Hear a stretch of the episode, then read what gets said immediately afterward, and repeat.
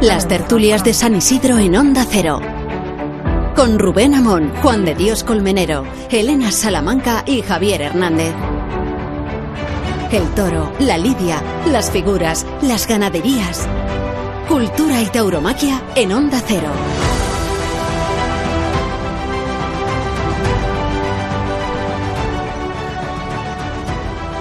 Se ha perdido el rastro de los aficionados, y no eran pocos, que ayer vinieron a las ventas a reventar la Roca Rey.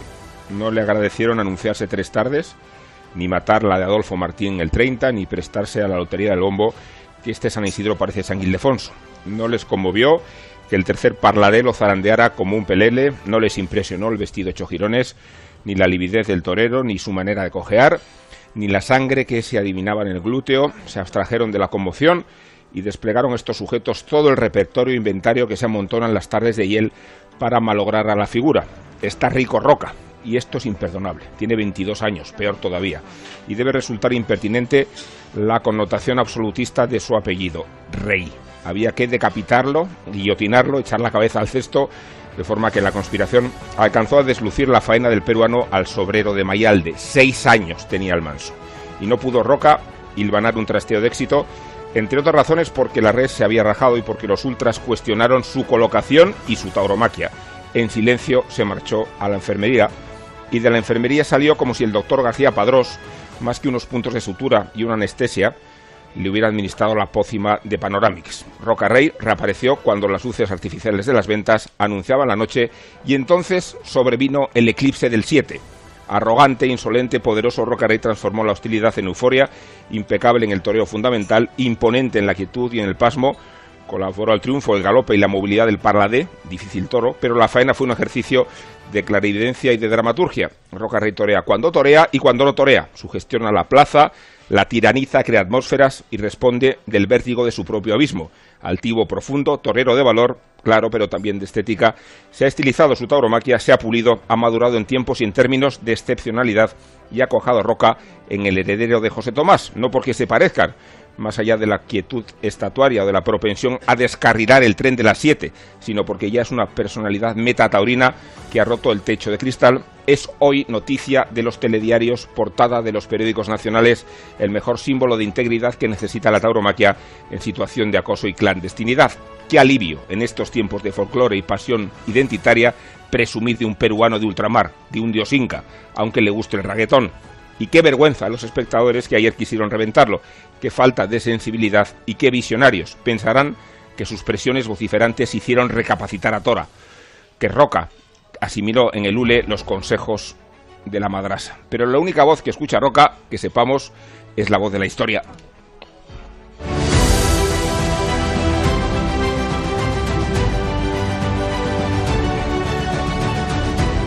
Tertulias Taurinas de San Isidro, Onda Cero.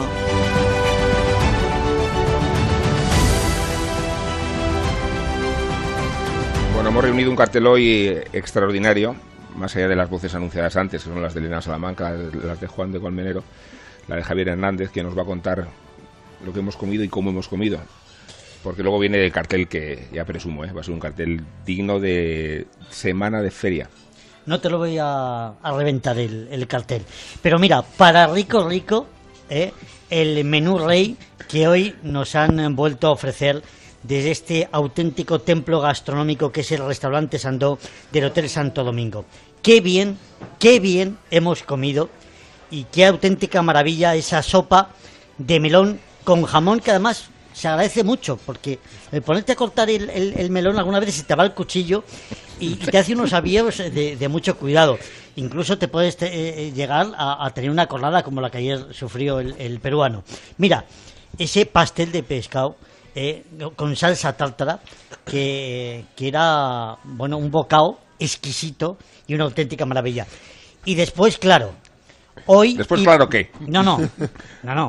Hoy, por primera vez, sin que sirva de precedentes, eh, Elena Salamanca ha tenido a bien acompañarnos en el menú. Porque, señores, la noticia es que no ha llegado al postre. Ha llegado. He llegado a la al melón con jamón este. Sí, sí, y a la que de ternera. todo. Que desde primera hora me he venido a meterla al horno y a confitarla con ese estofado maravilloso, con ese mousse de frutas rojas hemos hecho un menú impresionante. Donde, con todas las comodidades, en este restaurante Sandó, mm. ofrece ingredientes de primera calidad, con parking gratuito la primera hora, entrando por la calle San Bernardo. Que usted quiere venir a hacer faena, que quiere disgustar comiendo o cenando en este magnífico hotel, en este magnífico restaurante. Yo se lo voy a poner muy fácil. Solamente tiene que reservar en el 91547 9911 o en el restaurante Sandó.es. En Onda Cero, tertulias de San Isidro. Rubén Amón, Elena Salamanca, Juan de Dios Colmenero y Javier Hernández. Y Luis Francisco Esplá, y Juan del Val y Juan Diego Madueño. Oh, a ver quién lo mejora. Qué barbaridad. Quiero volver a comer. por favor, que me traigan otra vez la carrillera. Qué buen cartel hemos reunido para hablar del acontecimiento que se produjo ayer. Luis Francisco Esplá, Juan del Val, que además está de feria en feria, también él con candela a, lomos porque... Es lo más cerca que me he sentido de ser un poco torero, ¿sabes? Nunca tuve valor, pero de repente sí que voy de sitio en sitio. En todas las ferias, pero buen aficionado y compañero nuestro, periodista, novelista. Y bestseller, ¿eh? Ojo. Y bestseller por Candela, que además ganó el premio Primavera Espasa, que es uno de los más prestigiosos que se puedan dar. También pensionado, es muy importante que los premios estén pensionados. ¿eh? Sí, la verdad es que no, no viene mal, ¿no? Después de impuestos queda un pellizquito. Está bien y Juan Diego Madueño, que como saben todos es crítico del español y, además buen amigo y, mejor aficionado. Para hablar de esto, maestro, eh, te estás emocionando mucho más en estos tiempos que en los tuyos casi como profesional. el otro día compartí una anécdota con los oyentes, porque la hiciste pública tú también, y era la emoción de, ver a Pablo Aguado en Sevilla. No sé cómo viviste la tarde de ayer. Lloré a los 62 años en los toros. Ayer emocionante. Además descubrí otra versión que estaba implícita. Lo que pasa es que ayer afloró con, más evidencia, que es la del conocedor del toro. Ese Rocarrey que supo eh, ver eh, todas las cualidades, todas las limitaciones del toro, porque un torero tiene que leer y anticiparse a todo lo que va a ocurrir en el toro, a las evoluciones. Se anticipó, estuvo cinco minutos anticipado siempre a lo que iba a rendir el toro y me tengo que descubrir. Fíjate, antes yo antes vivía esto eh, cuando cuando estás toreando lo vives siempre desde ese desde esa perspectiva del profesional, ¿no? Entonces ves torear ahí un torero y por bien que esté tú te estás viendo ahí dices esto lo mejoraría yo, yo haría esto, yo haría lo otro. Sí, esto es eh, evidente, ¿no? Eh, imagino que en la literatura ocurrirá lo mismo, ¿no? Eh, pasa un poco, es verdad que pasa un Yo no hubiese resuelto esto con, de esta forma, ¿no? Tampoco escribe este también. ¿Eh? esto, esto me ocurría ahora. Pero cuando, cuando dejas de torear y, ya te conviertes en mero espectador, dices, bueno, es que esto no lo haría yo de ninguna forma es implanteable, ¿no? Es implanteable. No, no encuentro solución para técnica ni artística para, para lo que estoy viendo. Y a partir de ahí la reflexión es otra. Eh, consigues borrar esa historia que te nublaba completamente porque estás eh, precedido por unas cuestiones técnicas, consigues anular todo esto y te conviertes en emoción pura. Casi una mirada ingenua, ¿no? Totalmente, es que eh, el espectador tiene que ser ingenuo. Cuando pierde esa capacidad, pierde absolutamente la, la, la, capacidad de interpretar las obras hasta su más ínfimo detalle. ¿Y observas, maestro, esa evolución en Rey de minuto en minuto? Porque es asombroso que en tan poco tiempo haya desarrollado tanto, ¿no? Y, sobre todo hay cosas, por ejemplo, que estaban ahí eh, eh, subterráneas, ¿no? Lo, de, lo que comento hoy, del, del, de ese, ese conocimiento del toro, porque hasta ahora le teníamos el valor, le teníamos eh, la capacidad, ese, ese, esa forma de desenvolverse en la escena, de crear esos climas, esa predisposición sensorial, de resolver absolutamente, pero yo no había visto en profundidad eh, ese conocimiento del toro. Y ayer desplegó ese conocimiento del toro. Por eso me fascina, porque cuando un artista es capaz de sorprenderte en aquellas eh, facetas o en aquellas parcelas que tú no has percibido siquiera, es lo que tiene que hacer siempre un artista, llámese torero, llámese pintor, llámese músico, llámese lo que quiera. Yo ayer os envidio porque ayer no, pude estar en la plaza, no pude ver la, faena Sexto Toro, pero claro, sabía evidentemente lo que había pasado y lo he visto mucho después, lo he visto esta mañana. Y sabiendo además todo lo que, lo que supuso esa faena ayer en Madrid, y sin embargo decir que desde otra perspectiva, eh, esa pasión de la que hablas, eh, senta incluso de, estar valorando la técnica y el conocimiento, la verdad es que no pierde nada. Porque la emoción de la, de la faena de Roca Rey, 15 horas después, y vista por la televisión mientras que te estás tomando un café, aquello tiene una fuerza y una dimensión impresionante, que es la que yo creo que tiene este torero. De efectivamente de no verle techo, que era lo que decías Rubén, es decir, cada vez mejor, eh, cada vez más, más, más puro, cada vez más de verdad y cada vez con esa capacidad que decía el maestro de solucionar los problemas del toro, porque creo que el toro es verdad que tuvo muchísimas virtudes, claro, por supuesto, transmitía mucho arriba, pero eh, creo que además de todo, creo que técnicamente efectivamente Pero eh, hizo, hizo aflorar las virtudes eh, tanto y cuando eligió los terrenos, mm. eligió las distancias, y entonces tú puedes, eso Ortega de lo, lo, decía de los hombres, y yo recojo esta historia y la transmito a los toros. Dentro de un toro hay 100 toros. Tú tienes la posibilidad de, mm. extraer de esos 100 toros el que si extraes el mejor, es, que es lo que hizo Rocarrey ayer, tienes el, beneficio de, ese resultado, ¿no?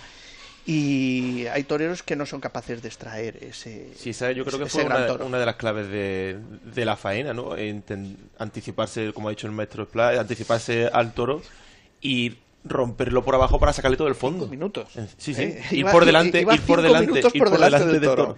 Y romperlo por abajo para sacarle todo ese fondo y además sujetar un toro que en los primeros compases se, se, quiso ir y lo sujetó en los medios. O sea, Roca Rey ayer se consagró en Madrid toreando con una importancia tremenda y dando una dimensión que se ve en cómo un chaval un chaval no, un chaval desde la perspectiva objetiva de, ciudadano civil, ¿no? Que está situado... De 22 años, De 22 años, un chaval capaz de echarse la tarde a la espalda después de un volteretón como el, que se llevó, entrar a la enfermería groggy porque eh, se levantó eh, con, el escalofrío del dolor, se le vio blanco y, y, dar la cara y remontar aquello echándose la tarde a la espalda sacándole el fondo a, a un toro que tenía sus virtudes pero también las limitaciones y había que entenderla muy bien para no estropear eh, es, esa faena y joder, es que hacerlo eso con, con, 20, con 22 años a mí me parece alucinante. Sobre todo cuando a, Roca Rey se le, se le hace siempre una radiografía de cómo va evolucionando al, al milímetro el, el, muchacho. O sea, abre la puerta grande en su confirmación y había peros. Abrió la puerta grande en, eh, tuvo una actuación muy importante también el año pasado, en Madrid y hubo peros. Este año se consagra con una actuación importantísima cortándole dos, orejas a un toro y saliendo a hombro. Y también hay alguien que le empieza a sacar punta, es increíble como en este tiempo en el que desde que se presentó de novillero, que también abrió la puerta grande, se, le, se le ha radiografiado la evolución con una exigencia máxima y que él no se aflojó, al contrario, ha tirado del carro de esos no billetes, del carro de esa, de esa exigencia y, y siempre no solo está por un paso por delante del toro, sino que está anticipándose a lo que le exige la afición. Brindó el toro Roca Rey al rey y aquí los brindis los hace... Entre reyes quedó la cosa. Uno, uno en mejor forma que el otro y... Hagamos amigos. Y, y aquí los brindis los hace Nacho Hernán, ya veréis.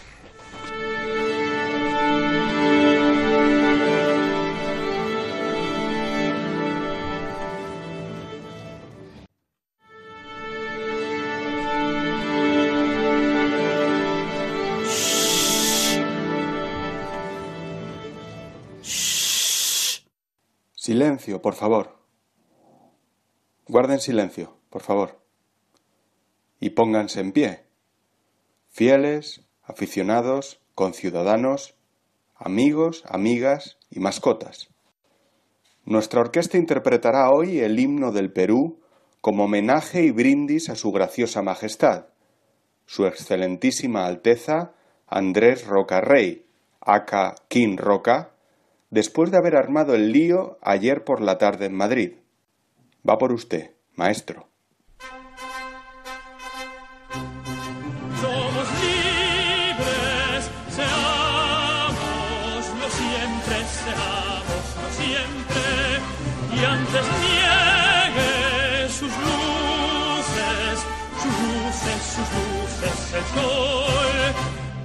Faltemos al voto solemne che la patria all'eterno elevò, che faltemos al voto solemne che la patria all'eterno elevò, che faltemos al voto solemne che la patria all'eterno elevò.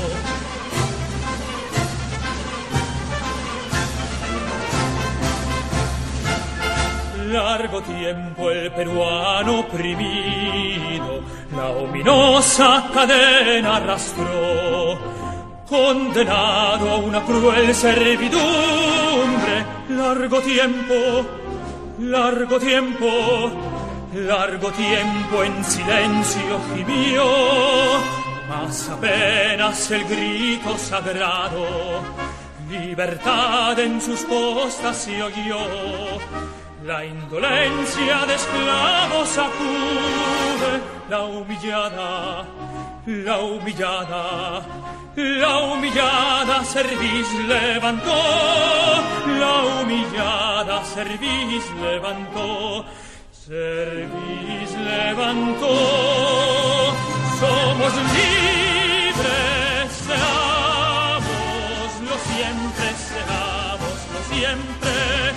y antes niegue sus luces, sus luces, sus luces el sol, que faltemos al voto solemne que la patria al eterno elevó, que faltemos al voto solemne que la patria al eterno elevó, que faltemos al voto solemne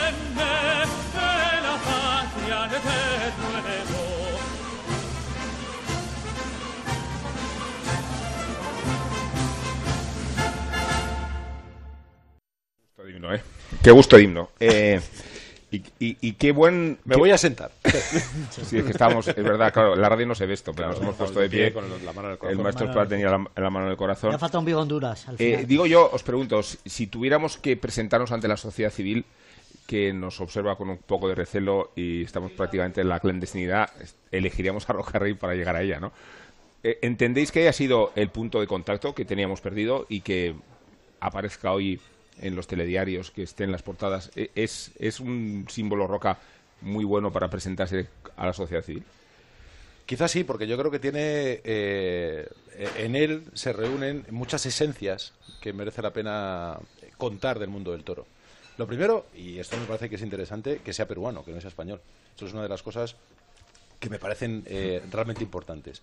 Y luego tiene algo que, es cierto que yo creo que, hacía falta, ¿no? Esa, esa conexión con el público y con el pueblo.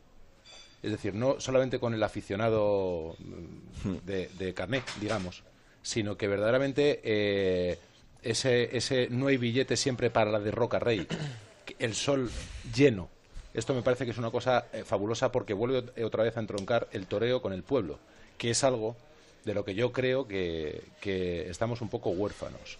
Porque se ha convertido desde hace algún tiempo, ya no hablo ya políticamente con todo este daño de identificar permanentemente el toreo con, la derecha, pero sí que es verdad que, un poco con, el pueblo. Es que creo que eso es, es importante el día que el toreo, eh, que, el pueblo le dé verdaderamente la espalda al toreo, ese es el fin absoluto. Y creo que Roca Rey eh, tiene esto, de, recuperar esa esencia que me parece importantísima por encima de lo que es el aficionado eh, o, el enfermo de esto, como digo yo, que podemos ser todos los que estamos aquí. Pero esa persona de, la feria, de, la que sea, del pueblo, de la ciudad, que dice yo quiero ir a ver la de Roca y, y allí estoy, eso me parece que es fundamental para el toreo y creo que él lo tiene. Y hay otra cosa para mí muy interesante, el espectro de edades que es capaz de, abarcar Roca Rey. Yo hace muchos años, de hecho no recuerdo, porque lo del cordobés yo lo viví en una edad en la que no tengo ese criterio para discernir todas estas pequeñas eh, historias. Eh, desde los niños de 4 o 5 años, yo tengo una nieta y ayer venía a ver a Roca Rey, hmm. con cinco años. Y era su torero, y lo tenía clarísimo. Hasta las señoras con 80 años, 90 años. O sea, dentro de ese espectro entramos todos. Y esto eh, para mí es muy importante, ¿no? Esa flexibilidad, esa plasticidad de, de, poder abarcar eh, a todo este grupo de, gente, de edades, de, diferentes etnias, porque es que, claro, hablamos ya de un toreo que, que, en España, y esto es lo bonito del toreo, ¿no?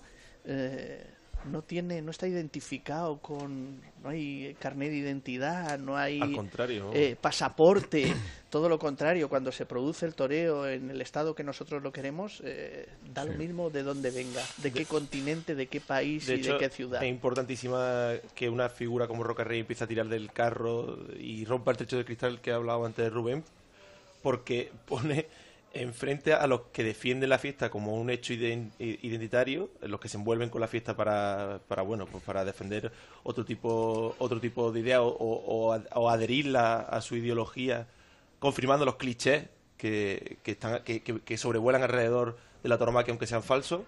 Siendo, del, siendo de Perú, a Bascal esto le tiene que sentar regular. Le encantaría que fuese un torero no sé, que, que hubiese nacido. Que, lo, hubiera parido la Cibeles. Covadonga, el diestro de Covadonga. El diestro de Covadonga y luego que con, que con, que con su juventud, que la juventud no es ninguna virtud, eh, es, transitoria, pero, pero, joder, es que mucha gente identifica los identifica los toros con lo rancio y, y Roque Rey destroza ese argumento con la frescura con la que está delante de la cara de los toros y con la frescura con la que se muestra luego en, la, en la calle. Te lo encuentras, encuentras a este hombre de 22 años capaz de echarse a la espalda eh, esos momentos de tanta tensión y de tanta presión y desmonta mucha, mucha falacia. Y hay una generación que ha mm, tergiversado, equivocado, llamarlo como queráis, el, el, término de, figura del toreo.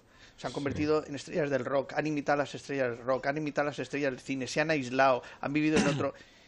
Y como decía hace un momento, el, el torero es un héroe popular. Mm. Tiene que estar al alcance. La gente tiene que tocarlo para saber que es de carne y hueso. Cuanto más elevado esté un torero, más lejos está de, lo que es la mística del toreo. Entonces, estos han volado a un, palomar donde la gente los ha perdido de vista, los ha perdido de vista y les importa un carajo. Y de verdad, a mí. Es que todo se ha confundido eso eh, mucho. es que, es, que es, eh, eh, es una cosa que, que esta generación, esta última generación, le ha hecho mucho daño al toreo porque ha perdido el contacto con su afición. Y un aficionado tiene que tocar a su torero no te digo, como decía Curro, que te, suban a la chepa, pero tocarlo y saber que es de carne y hueso. Y que eh, las cornadas le duelen lo mismo que le lo dolerían a él. Y todas estas cosas se pierden y se convierten en una abstracción cuando el torero desaparece en un mundo abstracto. Sobre, sobre, el origen, sobre el origen popular de, de la tauromaquia hemos hablado en muchas ocasiones en, Onda Ruedo y, aquí en estas tertulias, y eso es así, eso es así desde su nacimiento, desde el año 1766, desde el motín de Esquilache, que lo hemos recordado en alguna ocasión, como es una fiesta que nace del, pueblo.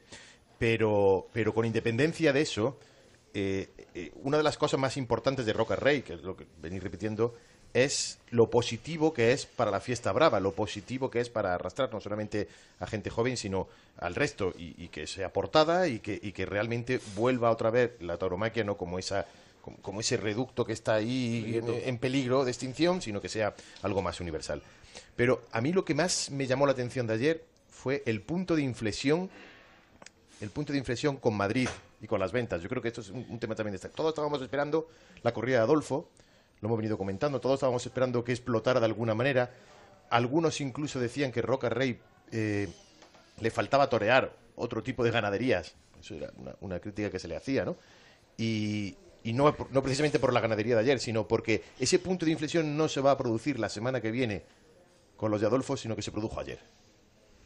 Ya ha roto no solamente el techo de cristal para expandir, para hacer el proselitismo de la tauromaquia, sino que ha roto también dentro del aficionado, yo creo, esa relación con Madrid. Y para mí eso es una de las cosas más importantes de, Roca Rey. Es que sobrevive Roca Rey ayer a una conspiración, que es la conspiración a la figura, que es una conspiración clásica de la Feria de San Isidro, y que él vive en toda su expresión y en toda su dimensión porque no se le consiente siquiera reponerse de una voltereta, de una voltereta que le destruye el vestido, ¿no? Y, y que después se le empieza a aplicar todo el dogma del crúzate, ¿no?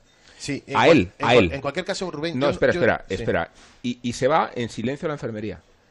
O sea, se le organiza a Roca Rey una conspiración en Madrid. No, no, no yo no le daría tanta importancia. No, no, no, le daría tanta importancia a esas protestas. Es decir, eso existe, eso existe, pero la inmensa mayoría. Estamos hablando de, cómo, de cómo se le recibe a Madrid. Siempre, ha existido, siempre. Pero la inmensa mayoría. A Manolete, unos años que, la basura ha existido siempre no, no, no y, explica que tengamos que, que olerla. Pero tú no puedes elevar a la máxima potencia y a un hecho noticioso. No, yo elevo a la máxima potencia eh, que a un torero. La protesta de una minoritaria. No, no, es como si, es como si la afición del Real Madrid fuera el Ultrasur. o como si la afición del Atlético fuera solamente el Frente Atlético que tiran al, río Manzanares. No, es que, de verdad, es que muchas veces no es así. Voy a moderar yo, de uno en uno. No, pero vamos a ver. Minoritaria deja de serlo cuando el resto de la plaza es cómplice del silencio. No, no estoy de acuerdo. no, si ya sé que no estás de acuerdo y me tranquiliza. Porque me preocuparía estar de acuerdo con, cómo ves tú la percepción de, la sensibilidad. Y yo estoy diciendo, bueno, bueno pues perdona, por eso vamos, pero por eso no, tenemos sensibilidad. Aquí un torero que ayer hubo sensibilidad en la plaza, ¿eh? mayoritaria, inmensamente mayoritaria. Roca Rey tuvo que recurrir al arsenal de la máxima figura para aplastar la Plaza de Madrid que lo quería sepultar. O sea, fue exactamente no la Plaza de Madrid. No, yo digo la Plaza de Madrid desde el momento en que a, a Roca Rey se va la enfermería en silencio. Y vuelve en silencio. Y a la cuadrilla no se le hace ni saludar. A un torero herido, que ha, que ha toreado herido. Eso es una falta de sensibilidad. Y eso es impropio de un público que se presume docto. Es impropio un público que consigue transigir con los espectadores vociferantes que dicen al torero cómo se tiene que poner. Sí, pero... O sea, hay una cosa que se llama complicidad en el silencio. Y esto en términos mafiosos se llama omertá. lo que es cierto es que no es algo contra Roca Rey. La Plaza de Madrid hace esto con todos los que son figuras del toreo. Por lo tanto, es algo muy positivo para Andrés Roca Rey que llegando a Madrid eh, se le mida así, porque eso significa que todos ya lo valoramos como una máxima figura. que él reacciona como una máxima figura y que el objetivo de sepultarlo termina al revés con el 7 Sí, pero bueno, anda que a Julián López el Juli no se le ha mm, eh, reventado tardes en Madrid. Pero yo no, yo no, pero es que yo no, yo no, voy a ser condescendiente con esa con Quiero esa decir que no había nada en contra de Andrés Rocarrey. No, nadie es condescendiente eso. Y si ayer la inmensa mayoría... no hay derecho a tratar a un Ayer la mayoría quería ver triunfar a Rocarrey, Rubén. La mayoría transigió con el silencio y el... Oye, no se dio cuenta de ese asunto. La mayoría no se dio cuenta de ese momento. No se dio cuenta de ese momento. Cuando fue trasladado a la enfermería. No puede ser que es cómplice de ese silencio. No puede ser la plaza reacciona. Otras veces la plaza le ha dado la vuelta al 7. Es que lo digo, no es que lo pueda decir. Pero que no es cómplice. En otras ocasiones se le ha dado la vuelta a, la, protesta del 7 y la plaza entera se ha vuelto contra, contra el tendido. En esa ocasión, si la plaza se quedó en silencio, bueno, quizá esa faena no llegó al, al, al espectador de la manera en la que debería haber llegado como ha llegado al entendido, o la sensibilidad de que un torero esté herido. En Madrid esa sensibilidad no existe. Bueno, entonces, ¿qué hacemos? ¿Tan exigimos con que a un torero no, no, vamos, que no voy a ser yo quien girones, que tiene las ventas, pero y que está sangrando, y que está sangrando y tiene 28 girones, le, decimos cómo se tiene que poner. Es que hay que torear, no, no, no, se vienen a aplaudir por nada, si vienen a aplaudir. Eh, ah, que hay que torear, pero ¿ves cómo no podemos estar de acuerdo? Vale, perfecto.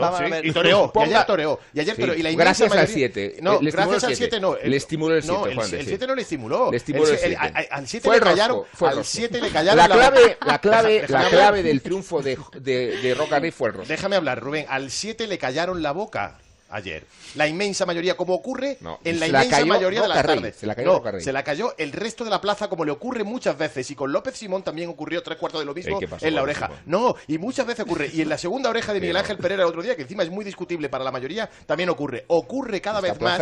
ocurre cada vez más.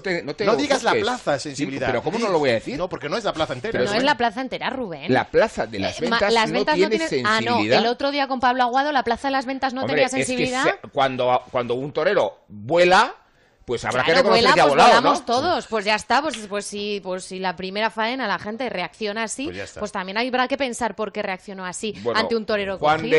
El maestro quería hablar y no lo estamos dejando. no, y no va a hablar todavía. No hablar todavía esto, yo, esto yo quiero volver a ver. Yo creo que viene bien esto. Yo no sé quién tiene la razón Estamos aquí. Muy Espera, locos. maestro, ahora te tienes un, para extenderse, pero es que antes ha dicho Juan del Valle que él vio la faena en diferido en su casa cómodamente, que es una de las peculiaridades que tiene ser eh, abonado del canal Toros de Movistar, que la puedes ver como quieras, cuando quieras, toda la feria de San Isidro, todas las que están por venir. Ser alternativo es ver lo que quieres ver. Vive tu pasión por los toros con la feria de San Isidro. en directo y en exclusiva en Movistar Plus. Con reportajes, análisis de las mejores faenas y programas especializados. Contrata Canal Toros en el 1004 y tiendas Movistar. Y disfruta del resto de la temporada taurina. ¿Esta es la televisioncita para el salón? Sí, ¿qué pasa? Pues que son 85 pulgadas y no cabe. No. Ay, si es que desde que compramos el Mitsubishi ASX desde 14.750 euros, todo te parece más pequeño. Es que es más coche. Mucho más. ¿Y si quitamos el sofá tampoco? Tampoco, Paco, tampoco. Ven a conocerlo en nuestras nuevas instalaciones de BM Mitsubishi Retail de Concha Espina 24 o visita nuestra web mitsubishimadrid.es. Comprando una mesa en Mercaoficina retiras el CO2 que producen cuatro coches circulando un día entero. El actual modelo económico lineal podría estar viviendo sus últimos días y su lugar será ocupado por la economía circular. Mercaoficina lleva a cabo numerosas acciones que contribuyen al cuidado del medio ambiente. Venta de mobiliario reutilizado. Alquiler de mobiliario. Fabricación sostenible. Reducir, reusar y reciclar. Juntos mejoramos el planeta. Ecooferta, mesa operativa, cajonera, silla operativa y papelera por tan solo 151 euros masiva. Más información en mercaoficina.es. La rentabilidad del alquiler se llama Alquiler Seguro, única empresa que garantiza el cobro puntual de las rentas el día 5 de cada mes. Alquiler Seguro. Llama ahora 902 37 57 77. Alquiler Seguro. Protección a propietarios 902 37 57 77. ¿Necesita un taxi? Radioteléfono pide taxi. 91 547 8200. La mayor flota de taxis y eurotaxis de la Comunidad de Madrid. Al llegar a Barajas, llámenos y le recogeremos en nuestro punto de encuentro. Aceptamos pago con tarjetas de crédito y puede obtener factura oficial de cada servicio. 91 547 8200 o pidetaxi.es. La feria taurina más importante del mundo ya ha comenzado en las ventas. Hasta el 16 de junio, vive y siente tu pasión por la tauromaquia con cada tarde de San Isidro. Consulta carteles y compra tus entradas en las-ventas.com.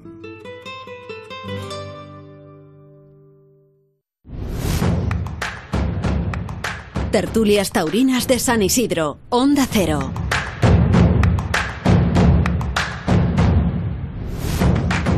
Bueno, son las 3 y 32. Separadles. Pe- Pensaba uno que la publicidad tan necesaria para nuestra propia subsistencia iba a apaciguar los ánimos, no ha hecho otra cosa que calentarlos. Estamos Luis Francisco Espla, Juan del Val, Juan Diego Madueño, Elena Salamanca, Juan de Colmenero, que tiene el micrófono cerrado. Y, y ha sido expulsado de la y Javier mesa. Hernández, le he sacado el pañuelo, le he sacado el pañuelo verde. No Luego hablamos de él, ¿eh? Luego hablamos del que evacuó a las protestas, que me parece vamos, un ejercicio de tiranía. Meterse debajo de la mesa, asustado. Y, y había prometido, perdón maestro, ¿eh? Maestro Espla, perdón, que, que Que- no, no, te he no, interrumpido yo- con la publicidad, pero ya, ya es que... Ha venido a vernos. ha venido a ver el Yo circo. ya, eh, mis guerras, mis guerras se acabaron. Yo no quiero líos. No, lo que quería matizar es que eh, el problema de Madrid es el problema que estamos viviendo en España. Estamos dominados por ciertas minorías. No es todo el 7. Es verdad. Hay, hay grandes aficionados en el 7. No es todo el 7. Ah, verdad. Wow, y, es y- verdad. y- pero, pero es que, cuidado, es que esos, esos, esos pocos del 7 el siete son capaces, son capaces Es una de- no, no es la plaza la que, la que al final, sino es una plaza confundida. Confundida, perdida, como está ocurriendo con la sociedad. Llegan a, a confundirla, a, a- a revalidar el criterio que tenía de lo que ha visto, de lo que es evidente todo esto. Y esto mm, es lo que ha ocurrido el otro día allí. He visto un, un público al final eh, confundido por esa minoría que ha atentado, estoy de acuerdo contigo, ha atentado contra, contra Roca Rey, ha sido un atentado obvio y visible. ¿Eh? contra la, la integridad artística y moral del torero y eso es lo que yo creo que no hay que hacer tampoco eh, meter, met- meter en el mismo saco Eh, a todos Siempre se habla, y nos hablan mucho los jóvenes de aquella época, en los años 80 o 70, que yo no he vivido, y en la que la plaza se contrarrestaba a sí misma, ¿no? Había un sector Sí, del 7 sí. muy beligerante con los toreros y respondía a la sombra Sí. Haciéndole frente. ¿Eso era, tan- eso era real? ¿Es un mito? Eso Porque pero- no ocurre en la actualidad. pero entonces, entonces visto, el, Juanle, el sí ha sombra, sombra, Pero porque eres muy mayor, Escucha. Elena, tú... Claro. ¿Pasó ayer? en la sombra había be- beligerancia. y hoy la sombra no es capaz de, responder. Bueno, pues a lo mejor no, no eh, queda demasiado bien decirlo, pero yo creo que al final esto es un problema de desconocimiento. El problema no es una falta de, sensibilidad de tenerla o de no tenerla. La falta de, conocimiento eh, deriva en el exceso de complejos. Por lo tanto, cuando llega alguien el aficionado... A, doctor Freud. No, quiero decirte, alguien llega eh, en la sombra y quiere ir a ver a Roca Rey porque lo ha visto una vez en la tele y le gusta mucho, quiere disfrutar con ese fenómeno del que todo el mundo habla. Y ahí hay unos señores que en teoría son los que saben de esto. Y cuando estas personas, que en teoría son los que saben de esto, se ponen a decir dónde se tiene que colocar el torero, ese señor que se ha comprado su entrada, de repente se viene un poquito abajo, porque no tiene ni idea, y dice, pues tendrá que ser así. Ahora bien, el único problema de esto es que los del 7 son los que menos idea tienen. Este es el, este es el problema. y yo no sé, no sé si efectivamente en el 7 habrá buenos aficionados. Juan, eh, a mí me gusta hacer esa puntualización. Yo conozco grandes aficionados del 7. No, no podemos decir. El 7 es un tendido muy, muy grande. Exacto, no podemos decir el 7. Eh, llámalos los ultras del 7. No, pero, pero maestro. los reventadores del 7, llámalos, llámalos así. Las, las personas que de repente aparece Roca Rey y dice a por este. Y esto es una cosa que sucede con Roca Rey, sucede con el Juli, sucede con cualquier figura No haciéndose figura esto, en Madrid. Esto no es un el problema. que se ha hecho rico fuera de Madrid. Ya, pero esto no es un problema decir, es que nosotros, como somos los que sabemos, somos los que más exigimos. Porque eso no es exigencia. También la exigencia tiene que ver con el conocimiento. Y cuando se ponen a hablar de esa geometría tan absurda del toreo, que, bueno, aquí por supuesto hay un maestro, que esto es absolutamente inexplicable, pues entonces lo que, claro, es que de, de repente dicen, no, es que es así. Pero ¿cómo que es así? Lo que sucede ayer es que Roca Rey es un torero extraordinario, que, sale un toro extraordinario, que transmite mucho arriba y que no se para. Y, como no se, para, puede ligar. Y, que, cuando se han dado cuenta está en la, se lleva, y que se lleva una maleta, una maleta de billetes. Claro. Y, no hubo ni una sola protesta. Pero ¿cómo la va a ver? Pero ¿cómo la va a ver? Juan de, solamente una cosa. Escúchame, déjame terminar. Pero es que generalizar, generalizar no es bueno. Y la falta de conocimiento ¿eh? la puede haber en el 7, en el 8, en el 9, en el 10, en el 1. Es que ese es el problema. no, y, y, el conocimiento también. Y el conocimiento y los buenos aficionados. Ver, hay en claro, simplemente decir, cuando se habla, no se puede generalizar. Y tú has generalizado, has dicho la plaza, y has dicho Madrid. y generalizas pero, con Madrid. está hablando de sensibilidad. La sensibilidad no va de saber de toros. Eso ya Madrid es una plaza sin sensibilidad, lo digo, y le, he visitado 3.000 paseillos, he visto yo en las ventas, ¿vale? O sea, que, que no es una lucubración de un, de un guiri que ha venido ayer a la plaza. No estoy de acuerdo, Rubén, ¿eh? pero si soy la más crítica con esta plaza. me parece muy bien que no estés de acuerdo. Cualquiera que me conoce sabe cuál es, pero no estoy de acuerdo con eso, Rubén, no, es verdad. No estamos demonizando un tendido. No, no, claro. Es una ah, categoría que alude, oye, Juan de, en serio, ¿eh? Vamos a ver. Es una categoría que alude al aficionado ultra que está en el 7 y fuera del 7 está en la grada del 9 o la andana del 9 o la grada del 8 o en el tendido joven, tendido joven, muy joven de, de, para ponerse a criticar, muy poco para aprender. Luego hablamos de esos espacios beligerantes. El 7 es eso, es una abstracción. Yo no estoy cuestionando que en el 7 haya buenos aficionados, ¿cómo no va a haberlos? Mm. Porque no se puede eh, demonizar un, tendido. Lo que se de habla es una categoría. Y el 7 es una categoría. Hablamos del 7 para reconocer al aficionado de Ultran. No, para cuestionar el criterio de un tendido. Rubén, yo creo que, que, la, que, parte de la clave de lo que pasa en las ventas también la ha dado eh, Juan, por, en la, Juan, Juan del Val, en, la, en, los momentos de tanta expectación, tarde en la que acude gente que no suele ir a, los toros, se producen fenómenos de entusiasmo generalizado con cosas que no son eh, que no son tan tan buenas como para que el aficionado se rompa con ellas. Entonces el 7 se radicaliza para contrarrestar ese movimiento de entusiasmo que se genera alrededor de la plaza. Una función social. no, no, no, hay función social, pero es una respuesta automática al, entusiasmo generalizado por cosas que ellos no entienden que se entusiasman. Pero si da igual, porque es que a lo mejor por esas cosas que no son no tienen la suficiente y la, y la respuesta es ponerse en contra pero si eso, mucho para hacer equilibrio. Podría tener sentido cuando son cosas que no son de suficiente calidad, digamos que a ver luego quién es el que marca la calidad, eh, que esto es evidentemente. Otro, tema. Ahora, lo que no puede lo que no puede ser es no no contrarrestan una cosa que tiene menos valor diciendo nosotros estamos aquí todos los días y nosotros lo sabemos. No, es que es Roca Rey.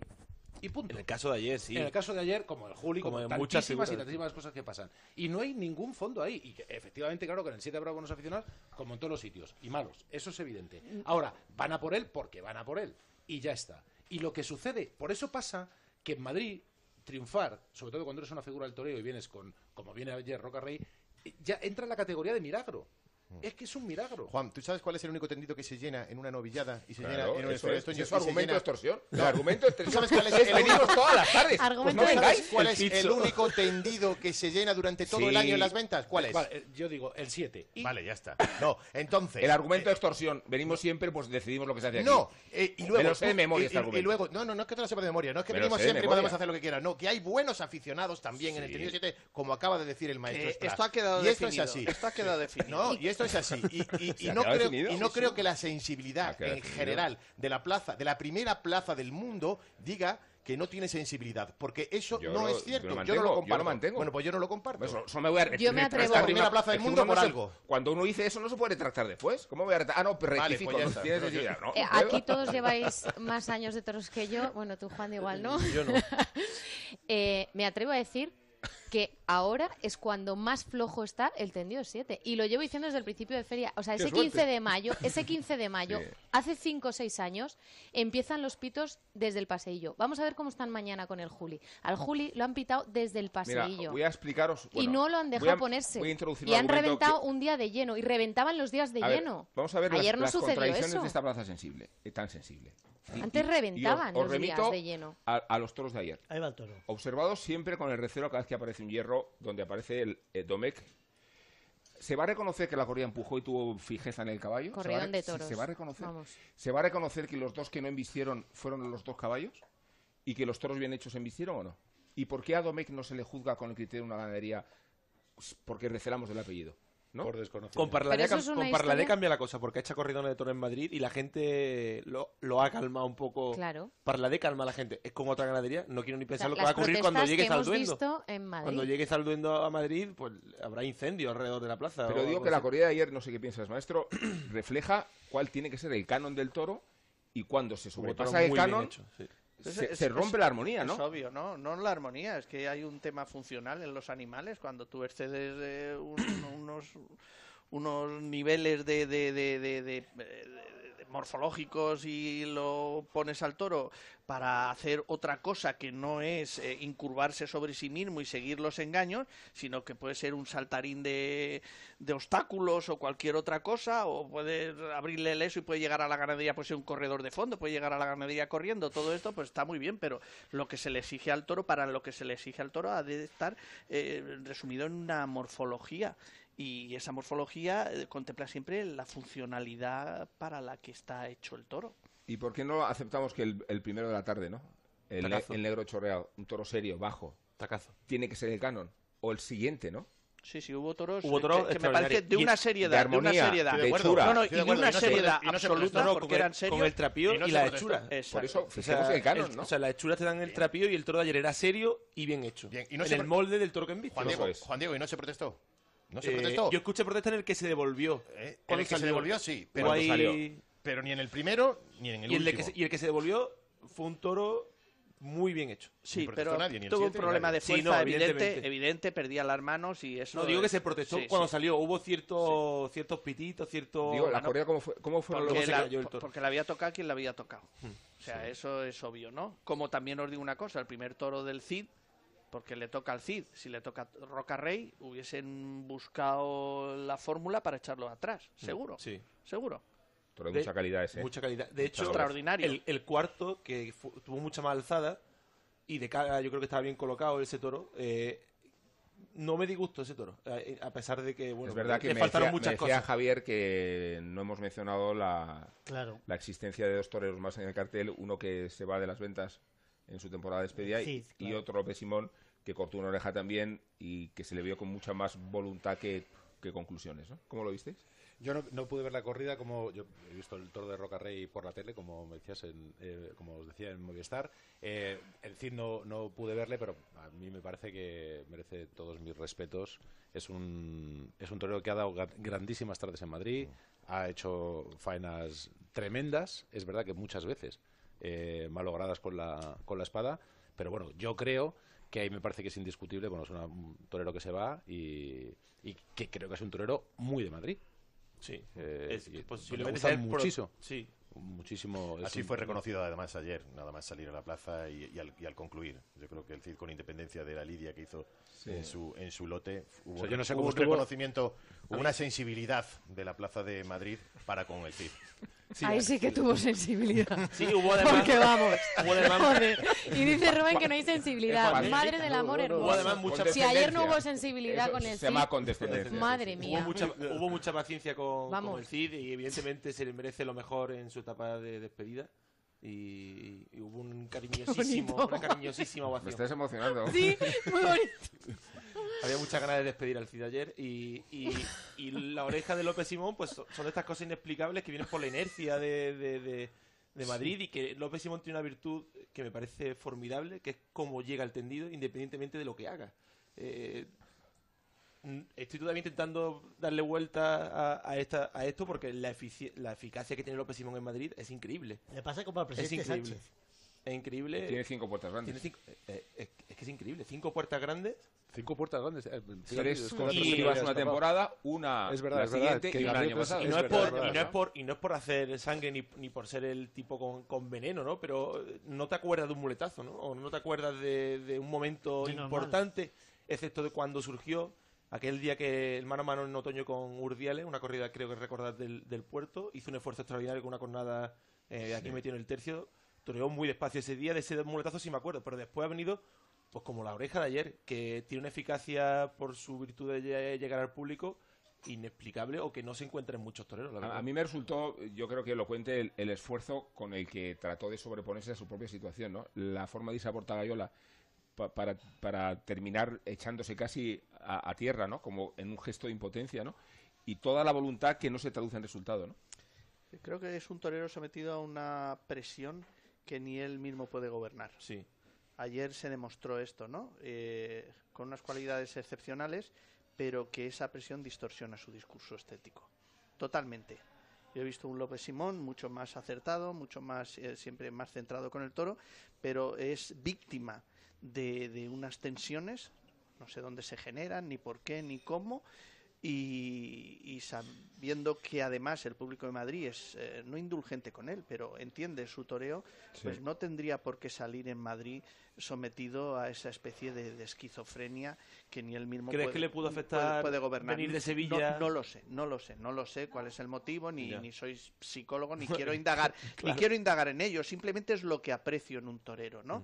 Torero que, que podía eh, desarrollar su toreo, su discurso de otra forma y que muchas veces lo veo precipitado, abocado a un eh, camino que ni él mismo ha elegido. Pues sí, qué silencio, Dios mío. Sí, sí, no, no, no, no, hay mucho más que decir sobre Gracias a Dios, gracias a Dios un poquito de silencio, porque mirad, una si mesa quieres ponemos el himno del Perú, yo, eh, yo encantado. Que eh, lo bueno que tiene es que es corto. Sí. Otra cosa no tiene, pero corto. Ya, ya, me, da, ya me he dado Os habéis quedado con la letra, luego la voy a preguntar, ¿eh? Mental, solo, sí. Pronto en la mano. Bueno, en esta, esta magnífica compañía que, que tenemos, había dos opciones. O pedirle al metre que nos trajera unas tilas para todos, que no hubiera estado mal llevado. Pero yo voy a apostar más por, daros. Por el un, cubata. No, un buen vino. Ah, un buen vino, señor Splat. Desde Yera, patrocinador de nuestras tertulias, nos acompañan cada día con un tinto pepillera, elaborado en rueda con una uva excepcional de Ribera de Duero y de Toro un ensamblaje de elegancia y potencia, como las que tienen hoy algunos, sofisticada y ese cuerpo que acompañan los mejores caldos en los mejores momentos. Descubre toda la variedad de sus vinos en grupohillera.com. Tertulias Taurinas de San Isidro, Onda Cero.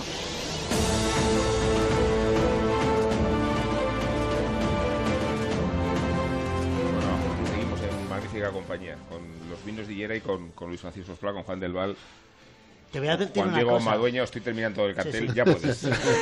no, no, que te iba a decir una cosa muy importante. ¿Qué me ibas a decir? Cuando os habéis enzarzado, han, Sí. sa- han salido los cocineros de, de este magnífico hotel y del restaurante Sandó a decir que qué es lo que estaba pasando. A que ofrecernos tenían- el cuchillo. Sí, Efectivamente. El chico jamonero de monasterio. que, hay que tener siempre en casa. apreciar la viveza de La una viveza. tertulia. Desde luego la pasión. La, La pasión en, en Onda Cero. En Tertulias encastadas en eso, es, eso es un poco el, el, La tertulia ter- Yo quería recuperar la una tertulia, un- tertulia. un- Ya una cosa una tuya, cosa ¿no? que decía no eh, el maestro anteriormente cuando identificaba eh, Madrid, la Plaza de Madrid con la sociedad, que a mí eso me parece que es interesante. Me ha Entonces, encantado eso. Hablando de eh, Roca Rey y de otros ejemplos que decía Elena, eh, sí verdaderamente la eh, mm, Plaza de Madrid como la sociedad, en la Plaza de Madrid como la sociedad, verdaderamente molesta el triunfador. La gente que triunfa... Tú que eres del Madrid y que asistes al Bernabéu. Sí, Yo digo que Madrid tiene públicos justicieros. Claro. Y en el Teatro Real es lo mismo. Por cierto, qué paliza, yo soy bético. y vine, y vine, y vine a verlo. La- lamento, lamento. Aprovechando, pero, aprovechando, pero, yo pero- Betty, por cierto. dice Aprovechando el el maestro de Alicante. momento. Qué bien. Yo digo, va a decir, Yo soy el. Hércules. pero- Oye, lo, de- lo del 7 es por Juanito. El siete es Sí, por a ver, Juanito. había, había un, poeta, un poeta palentino que se llama Gabino Alejandro Carrillo, insisto, palentino, que decía, soy vasco, no lo niego. Tampoco sabía, tenía noticia de que en Palencia hubiera personas, ¿verdad? hubiera gente, ¿verdad?